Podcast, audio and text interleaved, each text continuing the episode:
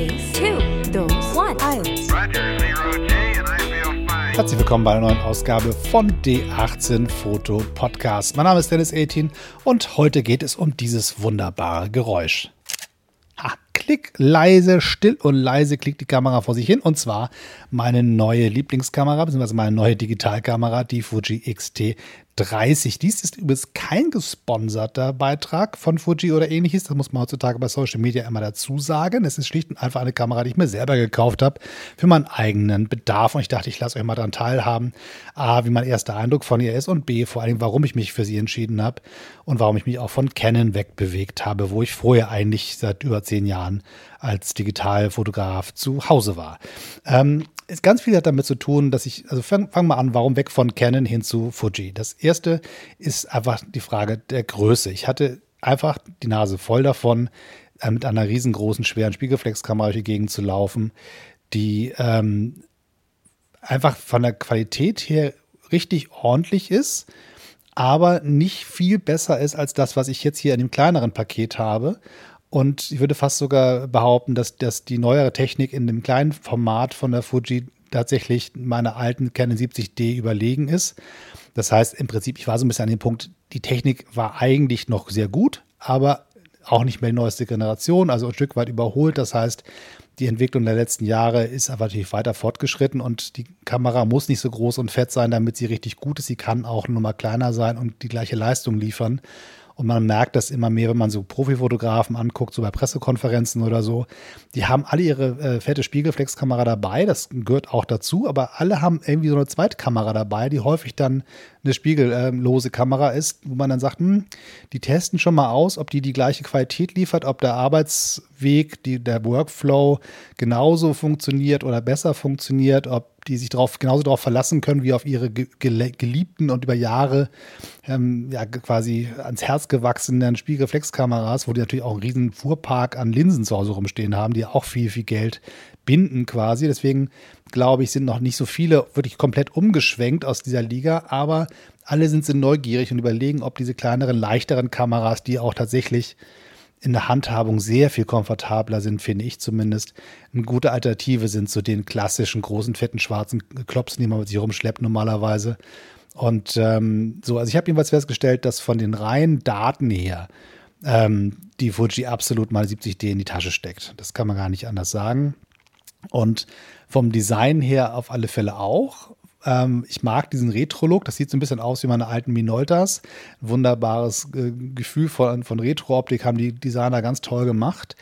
Ähm, und das Gewicht ist einfach massiv geschrumpft im Vergleich zu meinen Spiegelreflexkameras. Das ist ein ganz anderes Ding, wenn man die mit sich rumträgt. Das ist einfach so mit dabei, während die andere halt immer so die Variante ist, man schleppt halt irgendwie so eine Kameratasche mit sich rum mit zwei, drei Objektiven, das große, schwer, schwere Ding und dann halt irgendwie hat man so eine Tasche um den Hals hängen oder so eine riesengroße Kamera vom Bauch baumelt. Man sieht immer ein bisschen aus wie so ein, so ein Tourist in fernen Ländern, wo man immer sagt, naja, so richtig, es macht keinen Spaß damit so nebenbei. Also wenn man ein Fotoshooting macht, sind die supi und so als, als Arbeitsgerät, aber wenn man sagt, man hat sie so als Begleitkamera dabei für die verschiedenen Sachen, die man unterwegs so macht, ist das irgendwie eine Überproduktion rein vom, vom, vom Volumen, von der Größe, vom Gewicht her. Also von daher, das kleinere Paket ist ein echtes Argument. Das Design, habe ich euch ja schon gesagt, gefällt mir auch sehr gut. Ich bin sehr designanfällig, muss ich sagen. Wenn eine Kamera mir optisch gefällt, kann sie auch die eine oder technische Sache äh, nicht ganz so toll machen. Da bin ich immer noch ein bisschen nachsichtig.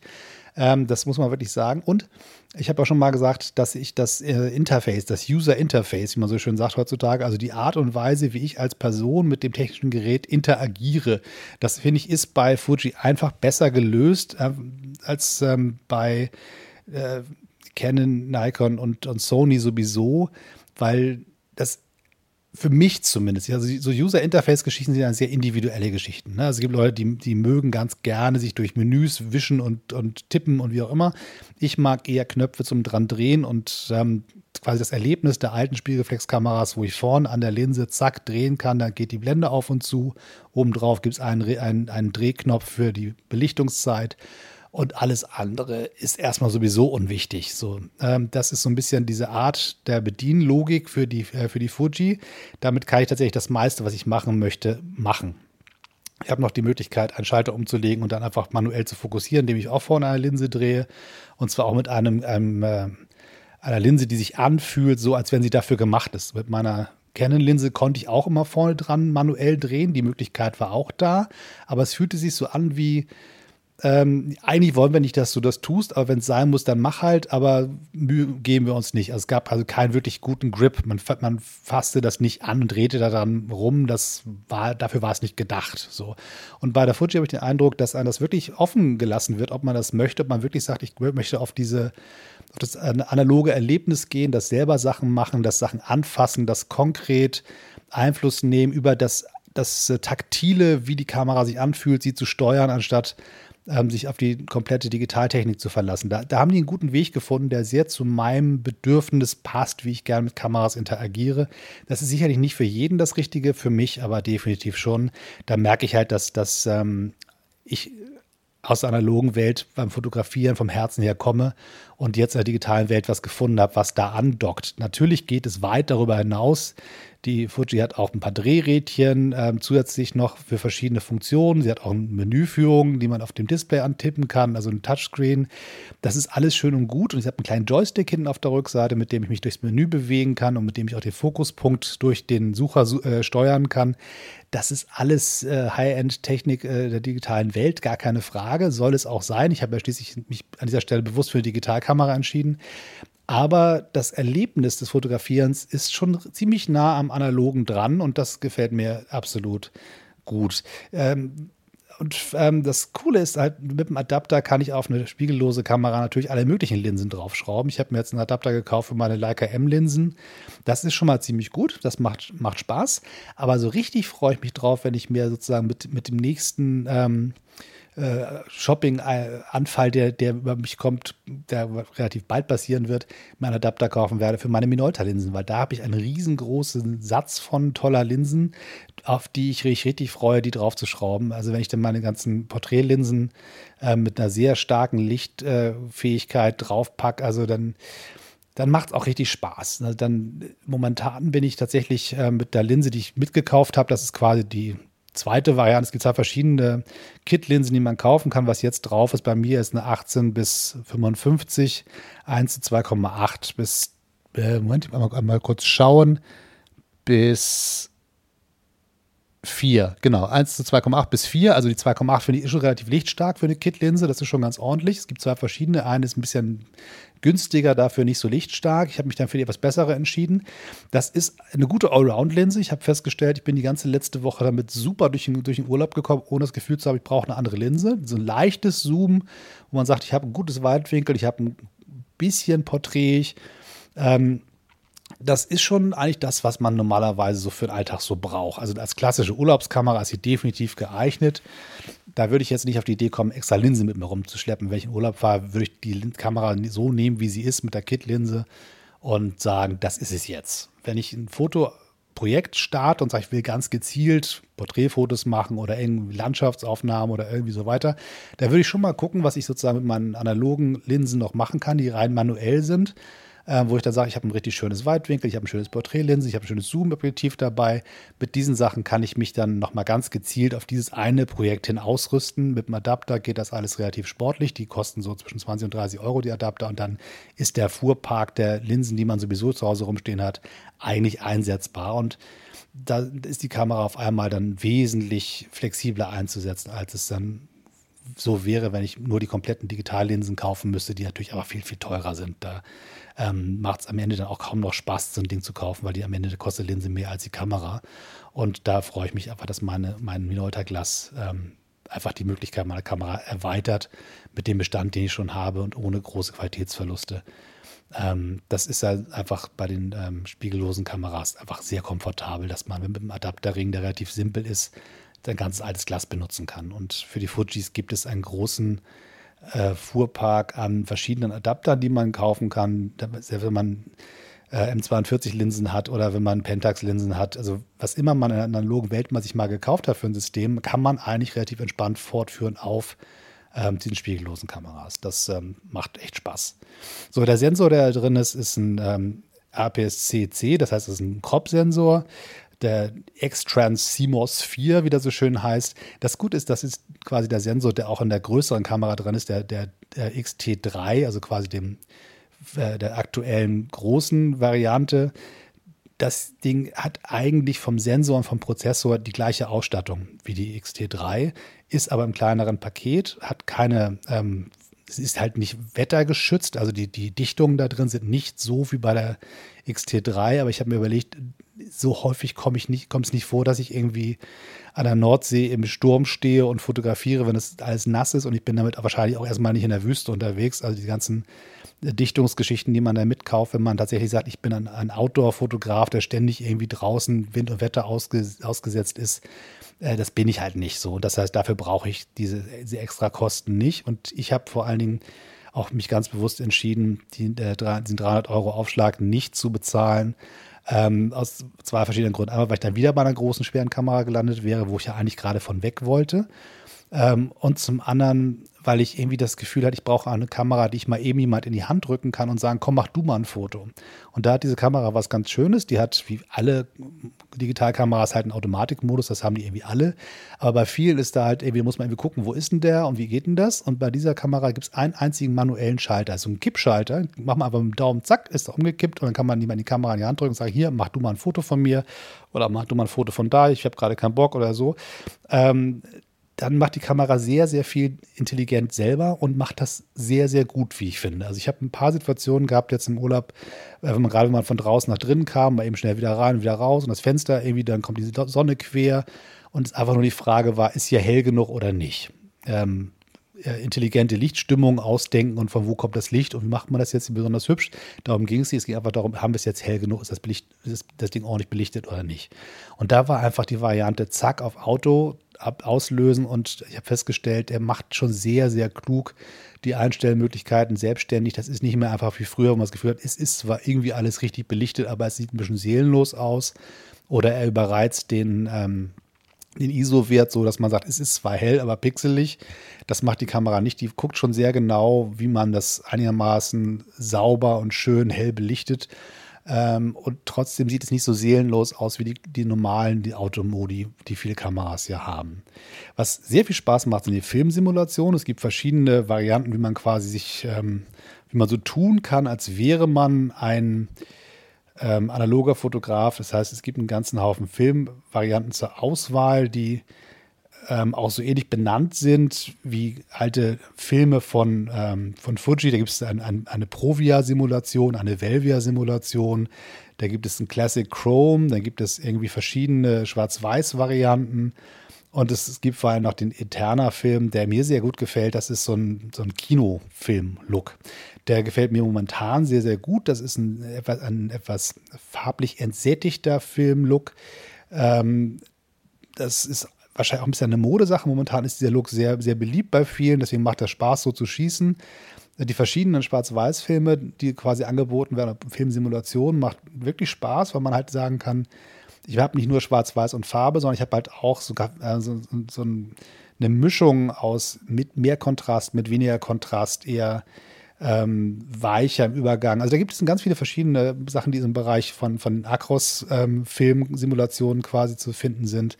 Und da die Sachen auch so heißen, wie man sie in der analogen Welt kennt, sind sie für mich auch relativ intuitiv ansteuerbar. Ich weiß halt, wenn ich das sehe, aha, das will ich haben, also äh, gehe ich halt drauf und suche halt gezielt nach dem Film, den ich mir früher quasi aus dem Regal gezogen hätte und meine analoge Kamera gestopft hätte und muss nicht überlegen, ähm, irgendwelche Fantasienamen, irgendwas zuzuordnen, mir zu merken, was was ist, weil das sind halt gelernte Optiken und das macht dann schon Spaß und dann ist man einfach auch schneller dabei.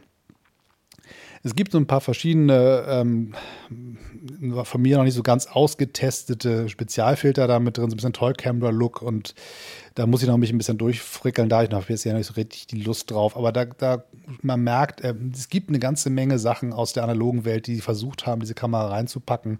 Und da muss ich so ein bisschen mal mitspielen.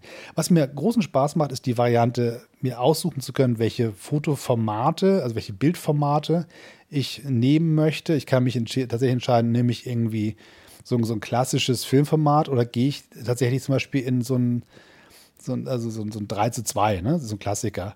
Oder gehe ich ins, ins, ins äh, Quadrat oder gehe ich zum Beispiel in 16 zu 9, also quasi Kino. Optik, also wenn ich mich entscheide, Breitbild, wenn ich sage, ich möchte versuchen, Szenen einzufangen, zum Beispiel für Straßenfotografie, stelle ich mir das sehr schön vor, wo ich sage, ich möchte gerne ähm, Geschichten erzählen und gehe dann in Schwarz-Weiß und gehe in 16 zu 9 Format, kann ich mir vorstellen, dass Straßenfotografie damit richtig Spaß macht, weil dann das, äh, der Betrachter drauf guckt und sagt, es sieht ja aus wie eine, wie eine Filmszene. Und wenn man das sozusagen so inszeniert, kann ich mir vorstellen, ist das eine sehr, sehr schöne Variante. Dass man äh, quadratische Bilder schießen kann, also eins zu eins, ist, glaube ich, sicherlich der, ja, der neuen Instagram-Welt ähm, geschuldet. Ähm, und da merkt man halt auch, wo diese Kamera so ein bisschen hin will. Sie ist ein bisschen hipster, klar. Die Optik ist definitiv ähm, an den äh, geneigten Hipster hingesteuert und die Filmsimulationen gehen auch in die Richtung. Und wenn man dann diese einfache Verbindung mit seinem Handy hat, wo man wirklich sagt, mit ein, zwei Klicks kriegt man über die äh, Fuji-App die Bilder rübergezogen auf sein Telefon und kann sie sofort zu Instagram schießen, dann ist das natürlich aber für diese Welt gedacht. Es ist nicht mehr die Logik, zieh die SD-Karte aus der Kamera, steck sie in deinen Laptop, kopiere die Bilder auf deine Festplatte und fang dann an, damit zu arbeiten, sondern es soll halt ziemlich zügig rüber aufs Telefon geschoben werden und von da aus in die digitale Welt rausgefeuert werden.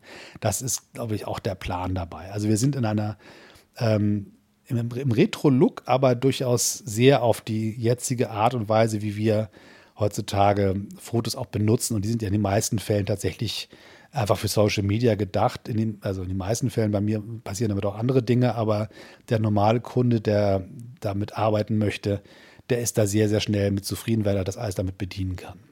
Die Kamera selber filmt auch sehr hübsch. Sie ähm, hat äh, quasi von äh, Full HD, alles, was man so normalerweise kennt, von äh, den, ja, quasi den normalen 24 äh, Bildern pro Sekunde, 26 äh, Bilder pro Sekunde, je nachdem, ähm, bis hin zu 120. Dann kann man richtig schöne High-Speed-Recordings mitmachen, das heißt also schöne Slow-Motion in 120 Bildern. Man kann auch 4K damit filmen.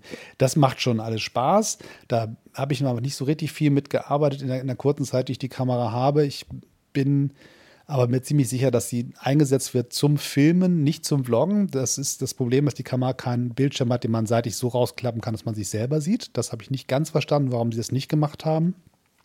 Das würde sich bei dieser Kamera absolut anbieten, aber haben sie nicht. Aber zum Filmen von Szenen und von, für B-Roll-Geschichten ist es absolut super zu machen. Und in Kombination mit meiner kleinen äh, Canon G7X bin ich eigentlich dann perfekt ausgerüstet für alles, was ich bei YouTube dann machen möchte.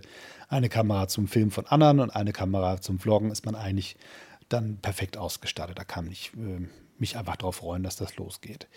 Die ganze Geschichte ist im Prinzip vom Gewicht her so, dass man, habe ich ja schon gesagt, ein absolutes äh, Leichtgewicht und trotzdem fühlt sie sich sehr stabil und wertig an. Also sie, sie ist nicht irgendwie plastiklich.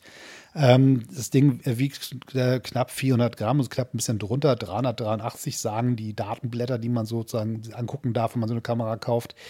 Ähm, sie fühlt sich tatsächlich an vom Gewicht her, vom Handling und von der ganzen Haptik wie eine klassische Spiegelreflexkamera. Also meine Minoltas fühlen sich so ähnlich an. Sie hat ein bisschen weicheren, gummihafteren Griff, das heißt, sie liegt gut in der Hand, sie rutscht einem nicht aus den Fingern, aber alle Knöpfe und alles fühlt sich tatsächlich so an, als, wäre es aus der analogen Welt entsprungen und hat trotzdem einen Touchscreen, was das Ganze natürlich dann wieder ein bisschen, man merkt, dass dann eine modernere Technik in den Fingern ist.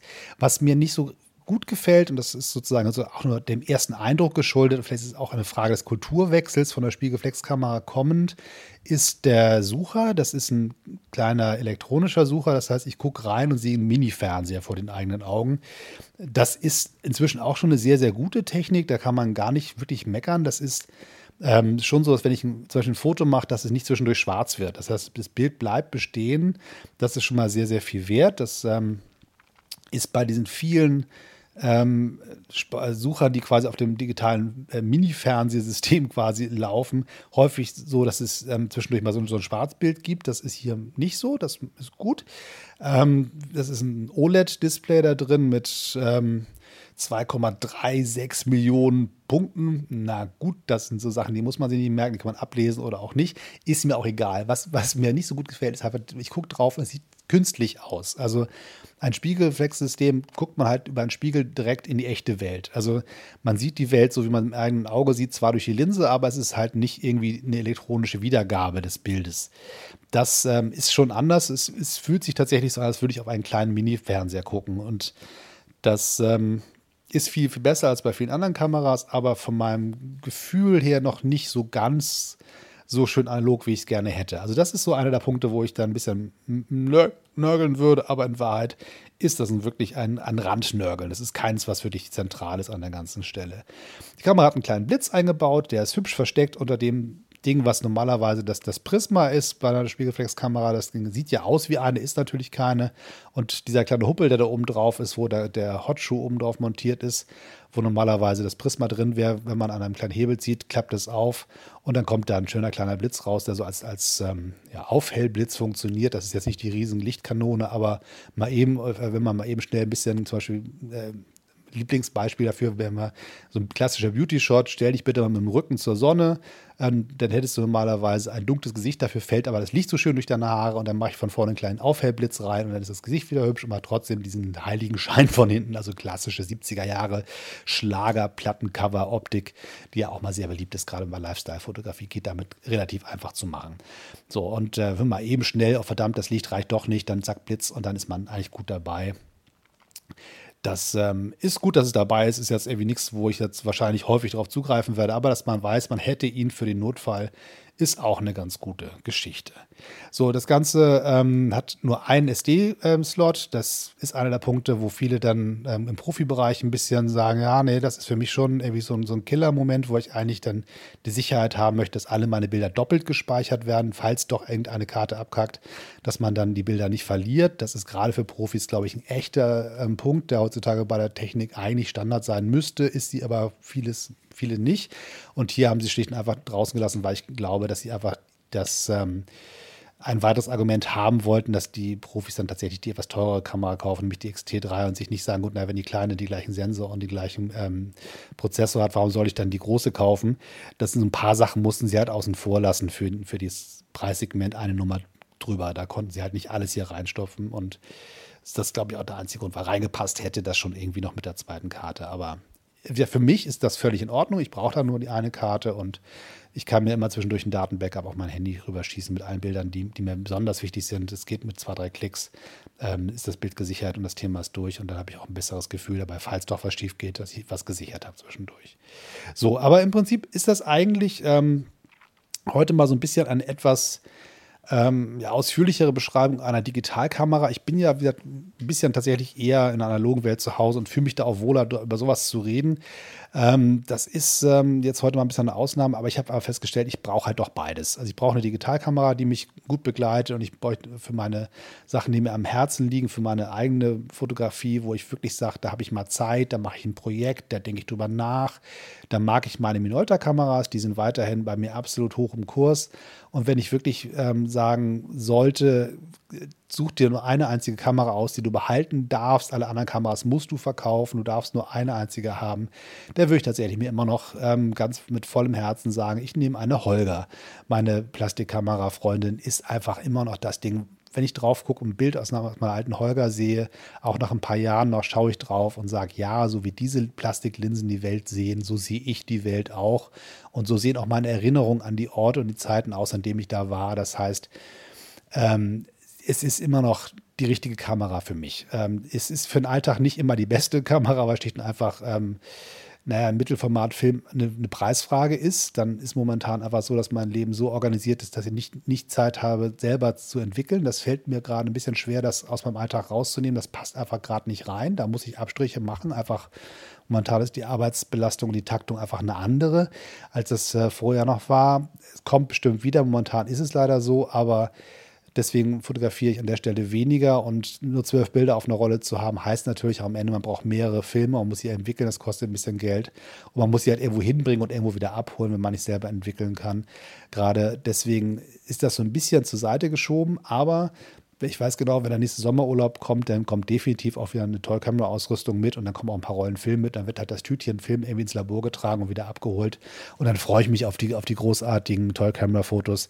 Da bin ich mir sehr, sehr sicher. Aber jetzt so für den Alltag und für so ganz viele Klasse, so Berufsgeschichten und Sachen, die ich auch für Social Media brauche, ist das eine wunderbare Kamera für den Alltag. Und ähm, da sie mich sozusagen rein von der Haptik und von der Optik total an die analoge Welt erinnert, fühle ich mich auch sehr, sehr wohl mit ihr und habe Geist und ganz toll schlechtes Gewissen, dass ich mich so sehr freue über eine Digitalkamera. Um sie noch ein bisschen retrohafter zu machen, habe ich mir einen, einen Kameragurt rangedengelt, der gar kein Kameragurt ist, sondern ein Gitarrengurt. Ein richtig schönes ähm, Retro-Teil mit, mit bunten Farben und Leder und, und gewebt. Und das sieht tatsächlich ein bisschen aus wie ein Hippie-Gitarrengurt, aber er passt ganz hervorragend zu dieser Optik dieser Kamera. Und wenn schon Hipster, dann machen wir das richtig. So, das soll es erstmal für heute gewesen sein. Ich freue mich, dass ihr zugehört habt und dass ihr dran bleibt. Beim nächsten Mal hören wir uns wieder hier bei D18 Foto. Unter allen möglichen Kameras und fotografischen Themen dieser Welt werden wir uns weiter bewegen. Wie es da weitergeht, werden wir sehen. Auf alle Fälle freue ich mich, dass ich jetzt wieder was Neues zum Spielen habe und dass ich euch davon berichten durfte. Bis dann, bis zum nächsten Mal. Tschüss und immer schön weiterknipsen, digital und analog. Da muss man sich nicht entscheiden, man darf auch beides gleichzeitig. Bis dann. Tschüss.